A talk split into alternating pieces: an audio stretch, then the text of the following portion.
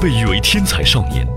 十五岁考入中国科学技术大学少年班，十九岁毕业加入联想，用九年时间成为联想中国区笔记本总经理。随后主动请缨加入联想，在农业领域开辟的新疆土。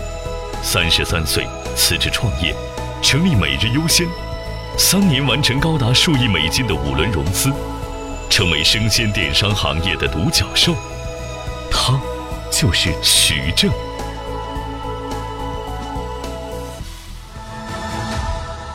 大家好，非常荣幸能来到 CEO 来了这个节目，我是美日优先的 CEO 徐正。美优先是一四年底成立的一家生鲜电商的公司，在过去三年的时间，我们秉承让每个人随时随地享受食物的美好这样一个使命。现在我们在二十多个主要城市为用户提供一千多款全品类精选商品，一小时送达的服务。现在呢，就请出我们今天的对话者，腾讯科技中心总监龙英华老师。龙老师你好，今天那个 CEO 给开场，我把我们邀请上来，觉得挺荣幸。你是科大少年班，对，啊，看科技圈其实好多人都，很多这个知名的人都是少年班出来的，所以真正让你这个上少年班的核心原因是什么？其实保送原因很简单，就是因为数学拿了。全国奥林匹克竞赛一等奖，嗯，然后那个大学就来找你就保送，所以我高二就去上大学了。所以那后来学数学还学了双学位，嗯，对。你后来学的另外一个学位是什么？工商管理。啊，为什么去选工商管理？啊，我觉得我大了就要去做做商人。对对对。那你当时还选数学系？数学原来是有梦想要要做数学家吗？我觉得数学挺好的，数学其实是一个。研究模型和方法论的学科。对我今天一直觉得，一个 CEO 如果把它解构成三个要素去看它的能力，一个叫硬件，嗯，硬件就像 CPU 啊、内存一样，比如说人的智商、人的情商、人的什么的等等。对。第二叫它的思维模型，就是操作系统。嗯。第三就是那些软件，就它上面装的那种各种应用。今天怎么融资啊？这是一种事情。明天怎么带队伍啊？我们的底层的这些 CPU 已经足够跑我们上面任何应用了。我觉得其实所有人的硬件是足够做商业的事情的，而软件是可以随时卸载和更新的。对，今天这个知识点我不会，明天我可以再装一个。真正是那个操作系统要强。嗯，那操作系统是什么？是你对一个事物抽离出来、抽象化思考的底层能力。我觉得数学其实就是一个把任何事物抽象化的能力，对，它能够想背后的问题，对，所以这是我觉得学数学对我帮助最大，我觉得受益一生的事情。嗯，所以你感觉其实人生走到三十多岁哈这种状态，回顾起来你是偶然性的多呢，还是说其实必然性很多？感觉你的规划其实很强，上了科大这些是在你预料之中。数学反正。基本上拿一等奖，好像那个时候概率也很高的。然后拿了一等奖，一般在我们江西省就保送的概率也很高的。对，这些都在大计划中是合适的。我觉得真正偏差很大的是我毕业那年是九幺幺，二零零一年啊。我原来的人生规划是本科学数学，然后在研究生的时候可能会学到应用领域，但那个时候就出国被拒签三次了，就是。跳出计划，那个时候就在国内，那要么找一个公司上班。对，我对联想印象特别好，因为大学看过一本书叫《联想为什么》啊，那个时候觉得这是一个扛着民族产业大旗的一个伟大的公司，特别有活力，然后就去面试，然后就被通过了，然后就去一路在联想的发展。嗯，到后来去主动的去做一些调整，去做农业，再到做投资，我觉得最大的一个偏差就是那下好像出国是。那时候失落吗？还好，因为初恋在国外还是有一点失落的吧。原来是这个原因。嗯，不是因为这个人生发生重大改变哈。对，因为呃，我觉得就算出国也是要回来的，因为大的机会肯定在中国。所以那么早就预测到这个大机会在中国嘛？其实十多年前也未必大家都看得清楚。对，因为我爸那个时候就已经经常出国到处去看，他看到了中国那种。特别快的变化和机会，其实家庭对你这个的认知的影响还是挺大的。对对对，所以你的经历在联想也，职业生涯发展、事业发展很很顺利很快。你现在如果回头总结，你觉得你的职场上成功的核心经验是什么？你给大家分享分享。有时候我也跟公司内的人说，我说你做事情呢最好向上呢，沟通要有胆子。对，你光有胆还不行，那就是要向上，要听一层，再往上面再多想一层。对，你要想你老板的老板在想什么。对。第二个就是向下的时候，我觉得就是你直接汇报人是你要管的，OK。但是你要往下要看，就要看他，还要再看下的一层，所以我们叫管一层看两层。对。向上我们叫听一层想两层。横向的沟通，我觉得要掏心肺腑，嗯，不要有太多的这个设计在里头，因为你越简单直接的人越容易和别人连接，嗯，道理是一样的。对。所以我觉得向上沟通要有胆子，向下沟通要用心。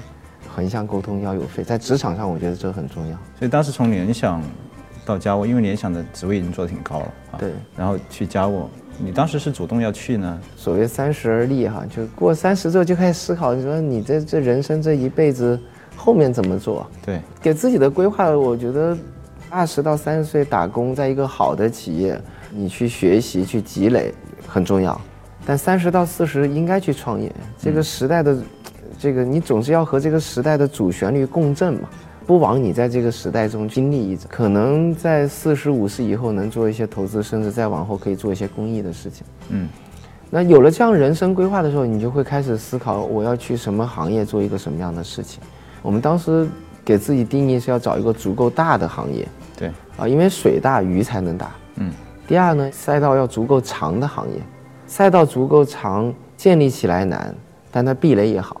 啊，它这个企业能更长久。正好控股那时候要做农业，对我觉得农业大的角度，全产业看的话，从农业的上游的农资、农种、农技的研发，再到农业环节养殖、种植的生产，再到流通，对整个大的链条有太大的空间需要升级，所以我觉得这是我一直在寻找的一个类似这样的行业。对，所以就一拍即合。所以回顾起来的话，联想这段经历对你创业。你觉得有什么帮助？哪些事情为你创业做了可能很好的准备？现在回头看，我觉得，嗯嗯，联想的那一段十几年的职业经历，其实对我们今天做每日优先，我觉得帮助特别特别大。我在联想的主要工作经历有这么几段：一开始是做消费和零售的业务，嗯，大概有七年不到的时间，有三年是在一线的大区做直接的销售，负责很多零售的渠道的管理，嗯。那又有三年的时间是负责，我们叫呃新渠道，其实让我对于渠道、零售业态变迁的底层规律，有很好的机会去做很从容的思考和和洞察和观察。对，后来又管事业部，其实是大规模供应链的管理，嗯，啊，包括对商品的呃呃 portfolio 组合的规划，然后 pricing 定价、营销等等等等。嗯，再后来又做了两年多三年的农业投资，嗯，这一段经历其实让我回到每日优先今天来看的话，在零售环节、在供应链环节、在农业环节，我觉得都让我有很好的业务的理解的积累和人脉的积累。对，那这里面你你讲这个零售的经验对你未来后来帮助，现在创业帮助很大，所以那时候你看到的零售的，你可能看到的规律啊，或者说你学到的经验。是什么？第一，我觉得零售行业一定长期来看是多业态并存的。嗯，因为同一个用户在不同的场景，它会发生零售的购买行为，所以零售行业的规律是多业态并存的。这是第一个观点。对。第二个观点，我觉得零售业态是有主次之分的。嗯。有一些业态它天然会成为这个品类的主要渠道。有一些业态天然的就是这个品类的补充性渠道，嗯啊，就比如说呢，哪些是主的，哪些可能是次的？评估一个主要的购买渠道，呃，你就会去看到，用户在这个品类中的购买频次，如果是在三分之一到三分之二之间的时候，嗯，它可能是一个传统的或者新兴的主流渠道的一个区间。对，所以我们在做这件事情，放到每日优先，我们去看我们的用户购买频次。如果一个家庭购买用生鲜的频次，一年平均是六十次左右的话，对，三分之一就意味着二十次，对。就像我们刚刚讲，我们第一年验证我们的产品的时候，如果我的用户一年在我这没有买到二十次，嗯，说明我不是他的主要购买渠道，嗯，甚至我未来也不可能长成主要购买的渠道，啊，所以这是我们评估我们的产品是成功的模型的很重要的一个指标。嗯，啊，第三个就是要看你的用户的长期的留存率。对，啊，如果低于百分之二十，这个业态是不能够可持续发展的。嗯，所以我们基于过去零售业态底层的这个变迁，我们看过很多品类在很多国家地区的零售业态的变迁史，我们就看到它背后其实是用户购买行为的前移。所以这是我们去判断每日优先产品好与不好，哪些事情该做，哪些事情不该做，或者做了以后是效果好与不好，很重要的一些维度。什么样的这个机缘之下，你说你你你要要创业呢？在佳沃做了两三年的时候，沉淀下来，我们基本上在，呃，垂直领域，作为一个好产品的供应商，甚至我们的品牌已经有一定基础了。对，那个时候我们开始想做 C 端的布局，嗯，我们觉得也要去建立一个更好的 C 端的流通的渠道，帮助我们的品牌成长得更快，就开始在考虑如何做一个互联网的平台，去让好产品得以流通，逐渐有了每日优先这样一个雏形和想法。如果大家去创业，到什么情况下，哪些条件可能是必须具备的？我觉得必须具备的，应该是你对终局的那份激情。嗯，就是创业的过程一定会有顺利的时候，有有不顺利的时候。嗯，永远有一口真气。对，这是最重要的。你为什么有那口真气？是因为你对那个未来有一份激情，有一份向往。我觉得这是最最重要的。就如果那件事情你没有感觉到被你被点燃了，你不要为了创业而创业。如果你被一件事情真的是那样点燃了，你最好是毫不犹豫去创业。创业要走很长的路，就像《西游记》要走很长的路一样。对，你不要管你当时你具备了哪些东西，那些都是你一路能找的。就好像《西游记》，唐僧刚刚上路的时候，你拿多少馒头也是一路不够吃的嘛。所以不要去在意你当时双手拥有什么。呃，你当你看清楚了那件事情你想干的时候，就就上路。我觉得剩下的事情是在路上去找食物，路上去找同伴，甚至在路上去建立找食物和找同伴的能力。对，啊，只要你对那个目的地那个事情足够有激情。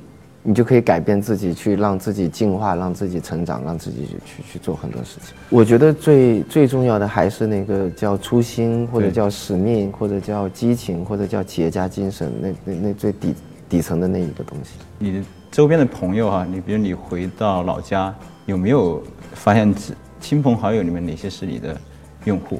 啊，嗯，坦白讲，我们美优先在三年前，呃，第一批用户就是。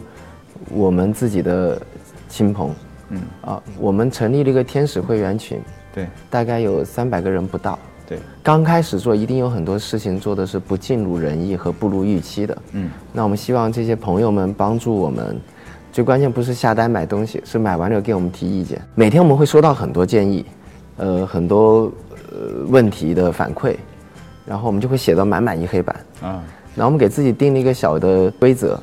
每天至少挑出一个问题拉出来，去思考当期这个问题的原因是什么。嗯，长期来看，从产业的解决方案最好的路径是什么？所以头一百天我们解决了一百个这样的问题，其实帮助我们呃在业务模式的塑造上，呃思考上和用户最直接深刻的那种体验和感觉的积累上，对，呃很多帮助。所以这三百个是你的就是核心种子用户了。对，这三百个会员其实就是我和我的搭档，我们两个人拿开我们的通讯录，我们两人直接的一度的好友。对，然后我们选的全是女性啊，然后分到不同的行业，然后每个行业我们选了妈妈五个人，年轻的还没有做妈妈的五个，嗯，这样一共有三百个人。对，这批种子用户，我们希望是和我们足够的信任，嗯，他能够真的。给到你所有产品使用体验的反馈，而没有任何的顾忌，让我们听到最真实的东西。所以三百个人的种子用户之后，那时候是已经拿到钱了。对，从天使到 A 轮之间，呃，最重要的事情是什么？就你们完成的可能阶段性的，让你能够去拿到下一轮的。在 A 轮前，我们做的所有的事情，把他这个想法最后沉淀成了一个产品，嗯，然后让用户去使用，而且。这个产品通过用户的使用是被验证了用户有这样的需求。对我觉得其实是一个最重要的，其实是一个产品雏形和用户需求验证的一个一个一个阶段。啊，对你做到哪一天，你觉得哦，我们这个事儿可能真的是成了，就这种感觉。一五年四月份，就是公司成立，然后试用版的产品上线，大概一百天之后，天使会员帮我们迭代了很多思考，然后正式的产品在一个月后就推出了，就在四月份。我觉得那个时候就基本上有一个对于用户需求、对于产品的雏形有个六十分的样子。嗯，再过了六个月，到十月份的时候，我们把前置仓的模型跑通，看到用户长期的留存非常好的时候，我们确认这件事情是可持续的增长的。嗯哦，我觉得前前后后大概用了不到一年，就是十个月的时间吧。就十个月时间，其实你基本上论证了你们初期的想法。对啊，就是把我们的想法变成了产品，而且用数据结果得到了验证。啊、其实我有段创业创业经历，我也大概一年。对啊，呃，我能感受到说，其实创业者在那种竞争环境之下，就心态上可能会发生变化。就你们当时你不着急吗？你说你你没有怀疑过你自己错了吗？对吧？别人跑得这么快，我们的核心团队其实原来都做过一百亿美金以上的生意，嗯，所以也打过足够多的这个这个不同的战役，所以定力会好一些。对，坦白来讲，我们所做的市场是一个三到五万亿的生鲜的市场。嗯，这个市场如果有百分之二十左右类似于其他品类的线上渗透率的话，交易规模应该在六千到一万亿。嗯，所以在一个六千到一万亿里面，你要取得一个市场地位，其实应该至少有千亿级规模。嗯，所以在千亿级规模的征程中，做一亿和做五亿是没有区别的。嗯，就是我们其实要定义清楚，就是你看到终点在哪的时候，你就知道现在节奏其实一亿五亿没差的，对，但一亿决定了你的跑步姿势，是，后面九百亿怎么跑更重要。对，这是我觉得呃核心，就是你看清楚终点在哪，看清楚未来在哪，你就会很有耐心。毕竟这不是一个短跑。没有团队成员说，哇塞，你看这个公司是吧，这样做的哈，那个公司又又怎么样了，对吧？有没有会不会有这种声音内部？还好，我觉得我们是一个以用户为导向为中心去思考所有事情的公司。嗯，呃，竞争对手是我们要关注的因子，但不是我们的呃呃指南针，不是我们的罗盘。对啊，对，所以我们的团队应该都是一些成熟的操盘手。所以刚才你讲的成熟操盘手，其实这个是不是跟你在应该跟你在联想、在嘉沃这段经历有多大的关系？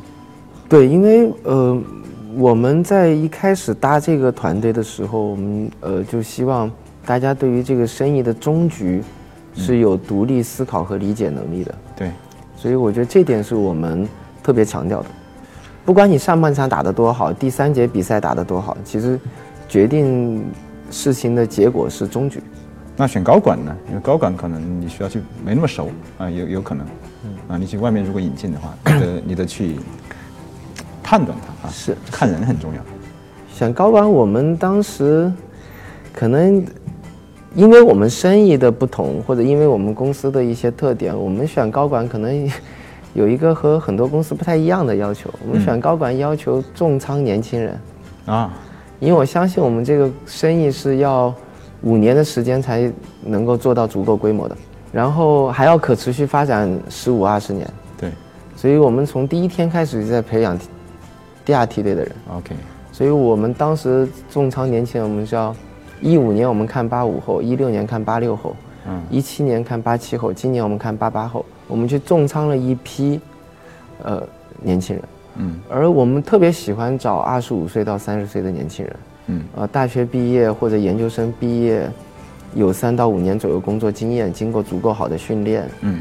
能够去 all in 做一件事情的年轻人，然后他可以足够的随着你的业务成长获得培养和积累，对。这样他对生意的理解、对模式的理解、对于组织基因的理解是由内而外长出来的。嗯，因为其实你们融资是特别快的啊，一轮又一轮，一轮又一轮啊，很快就成长起来了。回过头来看，可能对于其他创业者来讲，你们融资上有什么经验吗？这个东西是要占用你很大精力吗？资本能对一家公司做什么？其实它是一个放大器，嗯是一个加速器，嗯，但改变不了你是不是一个好公司和坏公司的本质，嗯，改变不了你是一个成功的产品还是不成功产品的本质，所以我觉得作为一个，呃呃创业者要很清楚的知道，你是不是一个好的产品，好的生意，如果它是，资本会让你成长的更快，对，呃变得更大，如果它不是。它是一个坏产品，资本只会让你失败的更快。第三一个观点呢，我觉得是，人两条腿，钱四条腿。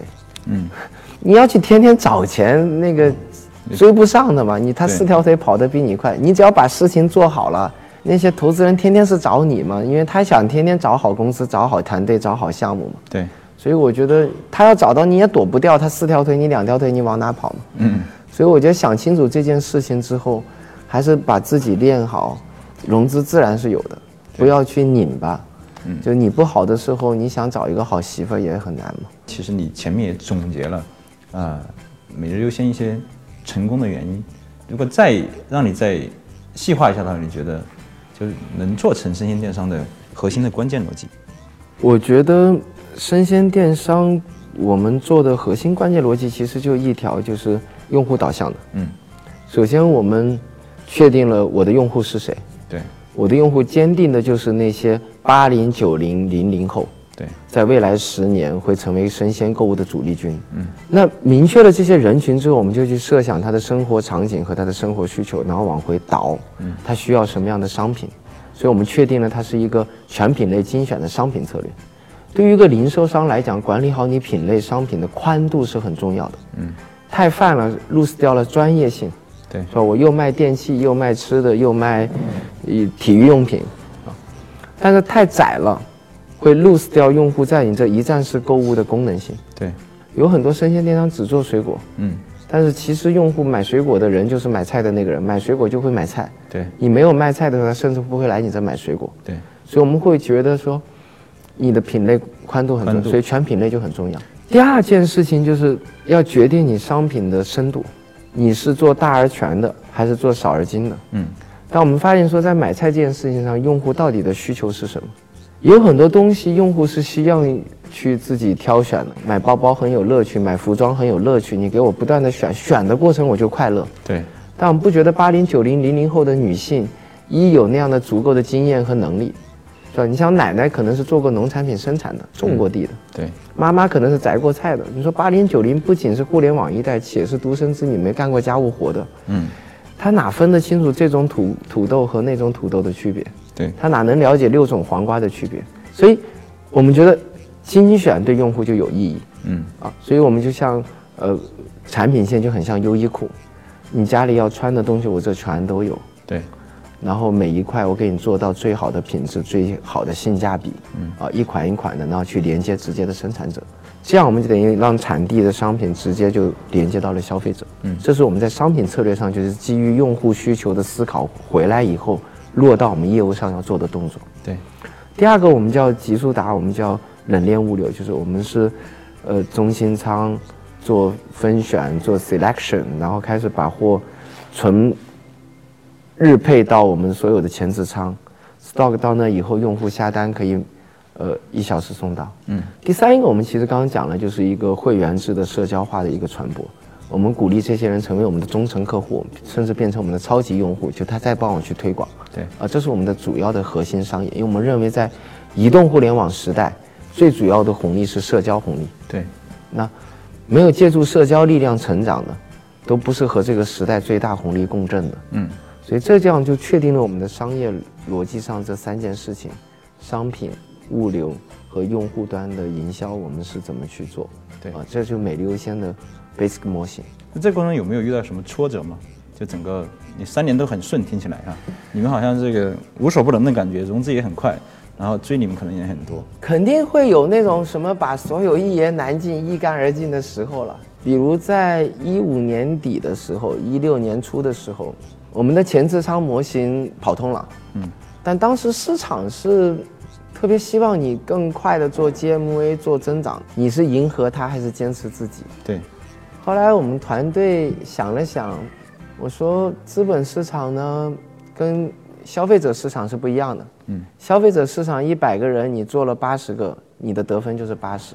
对，我说资本市场是一百个投资人，你有一个投你，你就是一百分。嗯，所以我觉得我们当时选择了坚持我们和一些人的认知的差异，坚持了这个非共识。一个正确的少数派才是一个伟大格局的基本的一个标准之一。对，所以用这样的信念告诉自己，下一个投资人可能就对了。对，啊，所以我觉得有一有那么一段我们叫黑暗的隧道。大家都有点彷徨，还是说可能跟投资人还好，我我演技还好，我团队的人都不知道。嗯，原来因为在也打工很多年，还有点积累，我把房子好多套我都办了抵押，就准备没人投，我就自己把家当干进去。啊，但好像可能老天爷就是考验你的诚意，这边抵押都办完了，钱快到账了，那边投资人有一个就签了。所以实际上里面有也有经历过不不被投资人理解的这个过程。对，我觉得我我相信一个公司的成长的过程要穿越很多周期，对它要穿越资本市场的周期，它要穿越产品生命周期，甚至要穿越一些组织一代一代人的生命周期，它要不断的传承变成百年的公司。对，所以我觉得这么多周期穿越的过程中，你和周期错配是很正常的常态现象。如何好日子未雨绸缪，晴天修瓦，对吧？对，不好的时候如何懂得坚持？我觉得这其实是一个基本功吧。就是你虽然有演技哈，但是你内心自己会纠结。还好我不太容易焦虑，呃，每天忙到那么晚了，倒床就睡了，也没时间焦虑。嗯，因为我觉得是这样的，为什么我有喜我要选择创业，呃没有继续去走职业经理人的路？因为我我想追求一种不确定性。嗯，如果你觉得你本身创业想追求的就是不确定性，那不确定性就在这的时候，你就应该很快乐、很满足啊！为什么还要因为不确定性而焦虑呢？对，所以我觉得，如果不能享受创业中的那种不确定性，确实做一个创业者就很拧巴。对，啊，我们观察到有一些朋友也在创业，我把它分一分，我觉得面对这种不确定性，有一些创业者心态是忍受型，嗯，有一些是接受型，对，有些是享受型。对，我可能是那种享受型，就越不确定性越觉得明天还有更大的可能性，我觉得就特别有意思。所以像无人货架，其实你是全开放的，是这样的吗？对，我在思考这个事情的时候，我觉得是说，最后一定会是有一个公司，可能是把整个无人零售最大化的做掉了。嗯那只不过它会有有序的进入到不同的场景。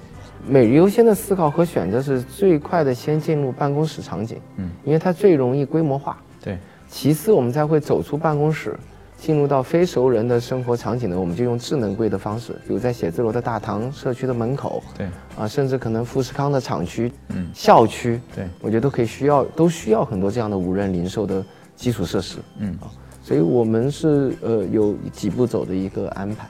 这几步走不同的场景下，产品形态可能会不一样。现在这个大家都是做的这种无人货架是是全敞开式的，就是你来了就可以拿走。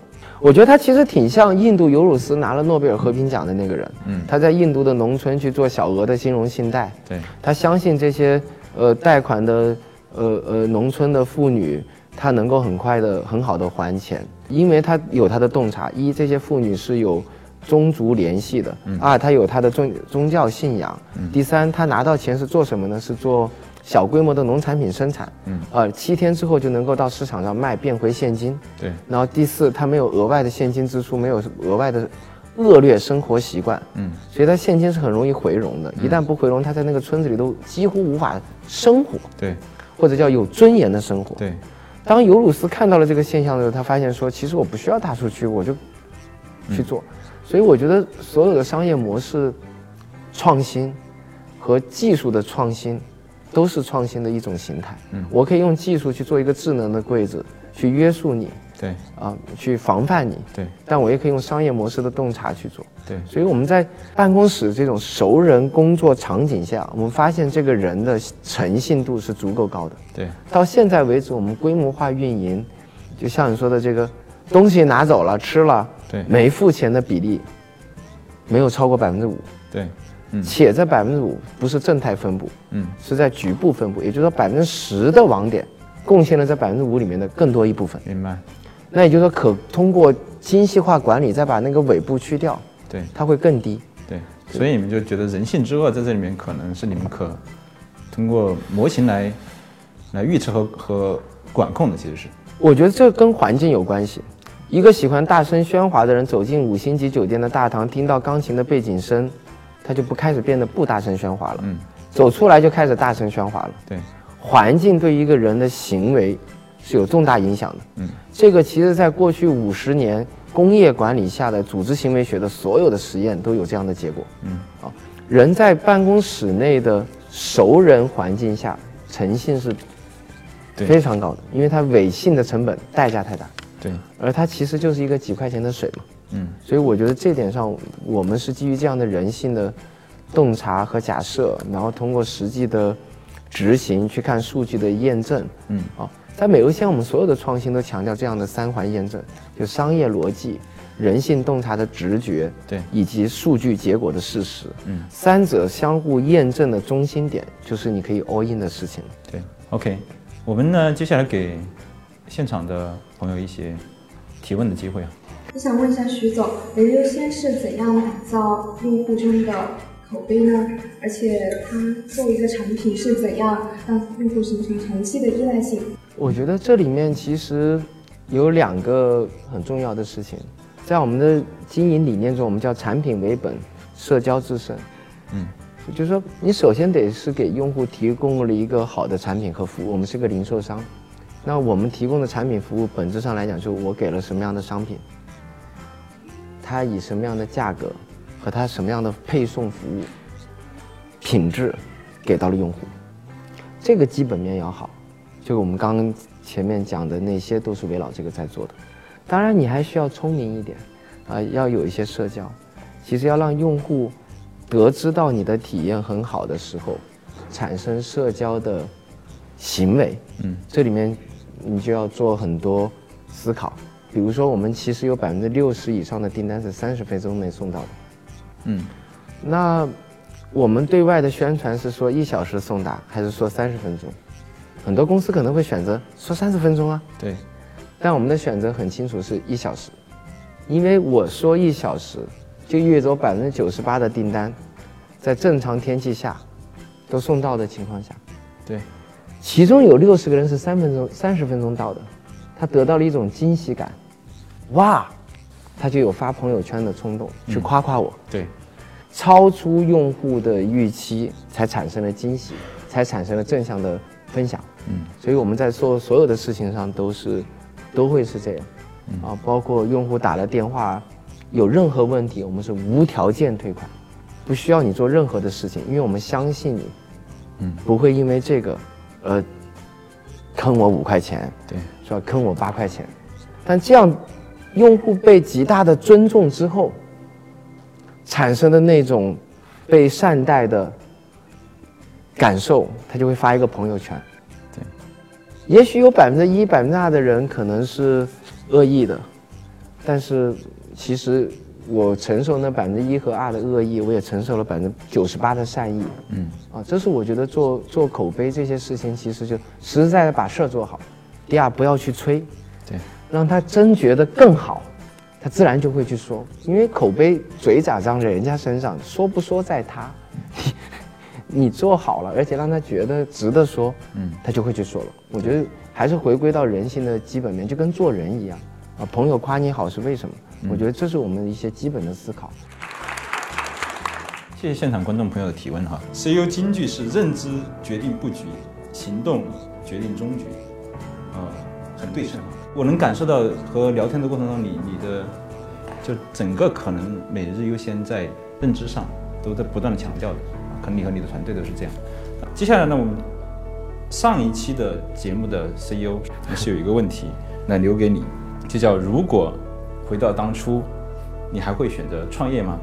还会选择这件事儿吗？还是说你可能在这过程中看到其他事情？如果回到二零一四年，我毫无疑问还是会做这样一件事情，而且是 no brainer。就刚刚讲的，就是其实开始问过你为什么做这个事情，好像过去过去自己十几年的经历就是为这件事情而准备的。对，所以那种那种状态，你你你你毫无疑问就会 all in 对去做这件事情。如果我们下期节目的 CEO 再来，你给他留一个问题，你会留什么？今年是二零一八年，其实改革开放四十年了。对，呃，四十年起起伏伏，一代一代的企业家过来了。我觉得他认为这一代企业家应该给这个时代留下点什么。对，我对我特别想听一听他们的答案。我觉得今天和徐正徐总啊聊了非常多，我印象非常深刻的，其实呃徐总带领的每日优先一直是以用户的为导向的一种价值观在运转整个企业，同时呢，在把这个这种对用户的洞察贯穿到日日常的整个运营当中，最终在生鲜电商这电商这个领域走出了自己一条非常优秀的特别的道路。那我们也希望呢，每日优鲜未来能够越做越好啊。那接下来我们最后还有一个礼物，来自腾讯的一个刀马旦啊，谢谢谢谢五升